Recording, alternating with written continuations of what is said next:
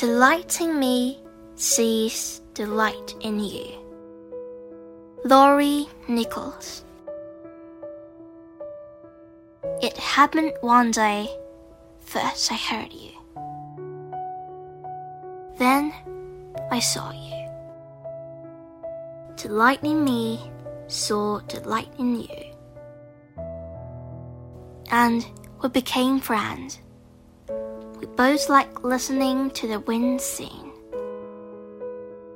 looking at clouds, and smelling the branches of our favorite tree. Well, I liked smelling them. You usually just packed for bugs. We both loved splashing in puddles and the feel of raindrops on our heads.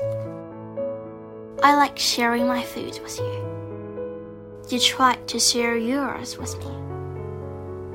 Maybe I'll learn to like worms someday. And we both loved flying. Well, I'm still learning. Some days we wanted to be alone together.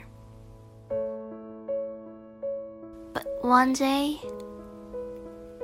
I listened for you, but couldn't hear you.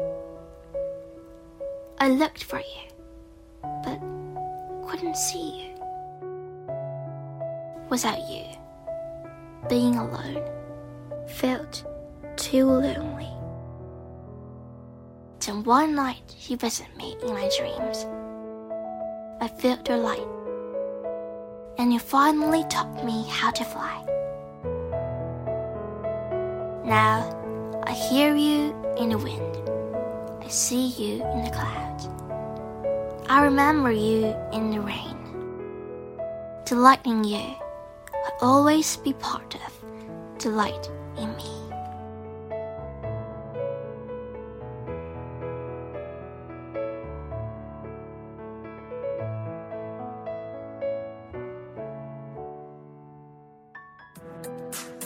今天就讲到这里啦，希望大家继续聆听家宝讲故事哦。